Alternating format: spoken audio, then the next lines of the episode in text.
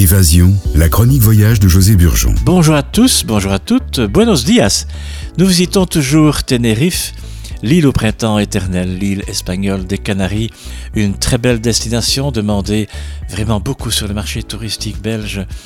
Direction Icot de los Vinos, connu pour El Draco, le dragonnier millénaire. D'ailleurs, l'écusson héraldique de Tenerife présente le dragonnier, le TID, la montagne, le volcan, les racines de la vigne et les quatre guanches. El Draco, le dragonnier, est l'arbre magique utilisé notamment pour la momification des guanches, également comme jus en médecine et même pour fabriquer les célèbres violons Stradivarius. Alors j'ai relevé ici une œuvre qui se trouve d'ailleurs au musée du Prado de Madrid, le dragonnier, peint notamment par Jérôme Bosch. Dans cette forêt thermophile se trouve le Phoenix canariensis, le phénix car le pain produit de nouvelles aiguilles chaque année.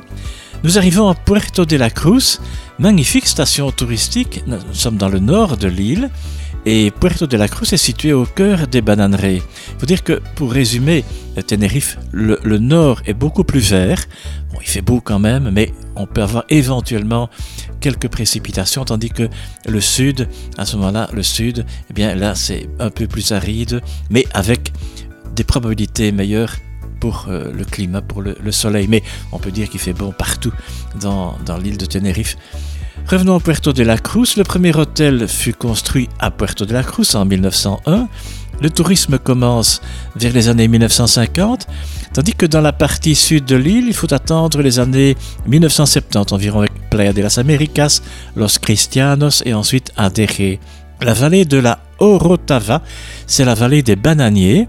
Du 16e au 19e siècle, on cultive la vigne et la canne à sucre, et à partir du 19e siècle, on a planté les bananiers. La Laguna, ou lagune séchée, la Laguna, fut la capitale de l'île de Tenerife de la fin du XVe siècle jusqu'en 1823. J'ai eu l'occasion de m'y rendre. C'est vraiment l'excursion à faire au point de vue architectural. C'est une merveille. La Laguna, c'est la, la, elle fut la, la première ville espagnole sans murailles. Je vous conseille vraiment de passer par la vieille ville, un bel ensemble euh, architectural très harmonieux des 16e, 17e, 18e et 19e siècle, début 19e. Et la laguna est d'ailleurs classée par l'UNESCO. Nous sommes à 30 km du Teide, ou Teide en espagnol, et là se trouve la Corona Forestal, la couronne forestière. C'est un parc naturel protégé. Entre 1000 et 1500 mètres environ, on trouve le domaine de la forêt subtropicale humide, ce qu'on appelle l'Orisilva, avec du laurier, de la bruyère, euh, des eucalyptus. Un phénomène géographique très intéressant apparaît là-bas.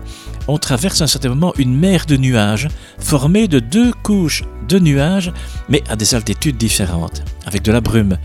Le climat est subtropical, montagnard et océanique, avec ce qu'on appelle une inversion thermique. La forêt de Lorisilva, composée d'une trentaine d'espèces d'arbres différents, est présente en Macaronésie.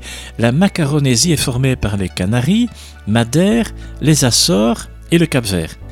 La semaine prochaine, la Semana Proxima, nous visiterons le parc national du Teide. C'est un endroit merveilleux, c'est très connu, c'est formidable. Le parc national du Teide avec les célèbres Roques de Garcia, ces roches volcaniques extraordinaires et nous découvrirons la cuisine canarienne. Les infos, spen.info be. Muchas gracias y hasta la vista. Merci et à bientôt.